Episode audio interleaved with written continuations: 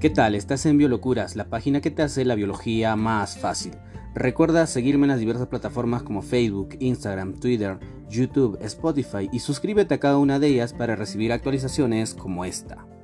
El tema de hoy es célula procariota. ¿Qué debes recordar de la célula procariota? Debes recordar que esta célula procariota carece de carioteca, es decir, no tiene una membrana que recubre el núcleo. ¿Qué más? Debes recordar también que es una célula que no tiene núcleo. El espacio donde se va a encontrar el genoma de esta procariota se va a denominar nucleoide. Además, debes recordar que el ADN, es decir, el genoma, se encuentra disperso en el citoplasma. ¿Quiénes vienen a ser? Vienen a ser bacterias, cianobacterias, arqueas, micoplasmas, riquecias y clamidias.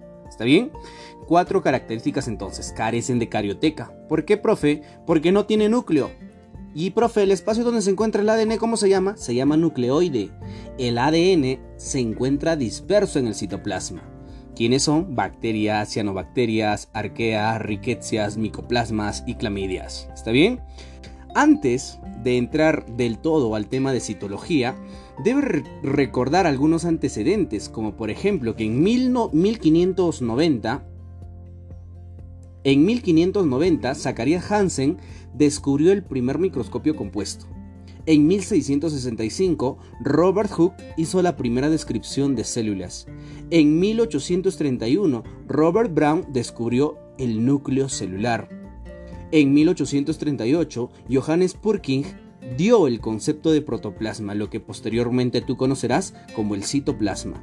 En 1838, Matthias Schleiden planteó la teoría celular junto a su colega que un año después, en el año 1839, me, estoy refiriendo a Theodor Schwann, también planteó la teoría celular. Posteriormente te voy a explicar en 1858, Rudolf Virchow también planteó un postulado de la teoría celular. En 1898, Camilo Golgi hizo la descripción de mitocondrias y el aparato de Golgi. No te olvides, ¿sí? No te olvides. Antes de adentrarnos del todo en este tema llamado citología, debes recordar algunos antecedentes, como por ejemplo en el año 1590, Zacharias Hansen eh, hizo el primer microscopio compuesto, fabricó el primer microscopio compuesto. En 1665 Robert Hooke hizo la primera descripción de células. En el año 1831 Robert Brown descubrió el núcleo celular. En 1838 Johannes Purkinje dio el concepto de protoplasma que posteriormente tú lo conocerás como citoplasma. En el año 1838, Matthias Schleiden planteó la teoría celular. Él decía que todas las plantas tienen células. En 1839, Theodor Schwann también planteó la teoría celular. Dijo que todos los animales estaban compuestos por células. En 1858, Rudolf Virchow hizo un postulado más de la teoría celular, el cual explica que toda célula proviene de otra célula preexistente. Mientras que en 1898 Camilo Golgi hizo la descripción de mitocondrias y el aparato de Golgi. No te olvides, ¿ah? Nuevamente recapitulamos. Eh, Hansen, primer microscopio compuesto. Robert Hooke, células. Robert Brown, núcleo celular. Johannes Purkinje, protoplasma. Matthias Schleiden, todas las plantas tienen células. Theodor Schwann, todos los animales están compuestos por células. Rudolf Virchow, toda célula proviene de otra célula preexistente. Y Camilo Golgi, obviamente te vas a recordar aparato de Golgi y mitocondrias. No te olvides. Sigamos. Muy bien, ahora veamos la teoría celular. Tres postulados fundamentales. Postulado número uno. La célula es la unidad anatómica, fisiológica, patológica, genética y evolutiva de todo ser vivo. No te olvides, ¿ah? La célula es la unidad anatómica, fisiológica, patológica, genética y evolutiva de todo ser vivo. Postulado número 2. Todos los seres vivos están compuestos por células. Recuerda, recuerdas Matías Schleiden y Theodor Schwann, ¿no? El botánico Matías Schleiden decía que todas las plantas están compuestas por células. ¿Y qué decía Theodor Schwann? Theodor Schwann decía que todos los animales están compuestos por células. Los dos llegaron a una conclusión, dijeron, todos los seres vivos están compuestos por células. Entonces dices, postulado número 2, todos los seres vivos están compuestos por células. Luego vienen el postulado número 3 que dice todas las células provienen de otras células preexistentes. No te olvides, ¿ah? Todas las células provienen de otras células preexistentes. Tres postulados. La célula es la unidad anatómica, fisiológica, patológica, genética y evolutiva de todo ser vivo.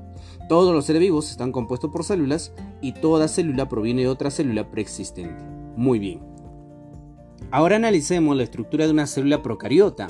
Vamos a empezar por la parte más externa. Esta parte más externa se va a denominar cápsula. Esta cápsula va a ser la encargada de evitar la fagocitosis, va a dificultar la fagocitosis. ¿Está bien? Nos adentramos un poquito más llegamos a una estructura denominada pared celular. La pared, joven, usa la analogía. ¿Para qué sirve la pared? Muy bien, va a proporcionar forma y va a dar protección a la procariota. Además, te cuento, va a estar constituida de peptidoglucano o mureína en el caso de las bacterias y las cianobacterias, pero va a tener pseudopeptidoglucano o pseudomureína en el caso de las arqueas. Nos adentramos un poquito más, vamos a encontrar a la membrana plasmática. Esta membrana plasmática va a estar formada por fosfolípidos. ¿Ya? Formada por fosfolípidos y la función principal es permitir el paso de sustancias tanto de dentro de la célula hacia afuera, es decir, del espacio intracelular hacia el espacio extracelular y viceversa. Eh, vamos a seguir buscando una estructura, mira, si te fijas en el centro de la célula, está ahí bien grande, ¿cómo se llama? Es el ADN, muy bien. El ADN va a ocupar un espacio denominado nucleoide. Este ADN tiene dos características, es circular y desnudo. ¿Por qué desnudo? Porque no tiene proteínas histonas. Muy bien. Si te fijas, hay una estructura de color amarillo denominado plásmido. ¿Para qué sirve el plásmido? El plásmido va a dar resistencia a los antibióticos, ¿ya? Plásmido va a proporcionar resistencia a los antibióticos. Ya muy bien, cuando te da una diarrea, ¿no? ¿Tu mamá qué hace? Se va a la farmacia y luego ¿qué le dice al farmacéutico? Señor, por favor, necesito un antibiótico para que mi hija, para que a mi hijo le pase la diarrea. Y el farmacéutico le da. Eh, resulta que después de una semana te vuelve a dar otra diarrea y te compra el mismo antibiótico. Pero esta vez el antibiótico no para tu diarrea. Entonces, ¿qué tiene que hacer tu mamá? Va donde el farmacéutico y ¿qué le pide? deme un antibiótico más fuerte, ¿no? El plásmido es el encargado de guardar la información del antibiótico anterior. Es por eso que va a codificar resistencia a los antibióticos. ¿Está bien? No te olvides.